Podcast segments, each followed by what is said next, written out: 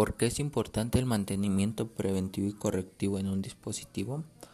Pues el mantenimiento preventivo es muy importante ya que ayuda a que nuestro dispositivo no se dañe o en algún momento le llegue a, fallar algo. Es para mantenerlo al 100 el dispositivo y que esté trabajando continuamente.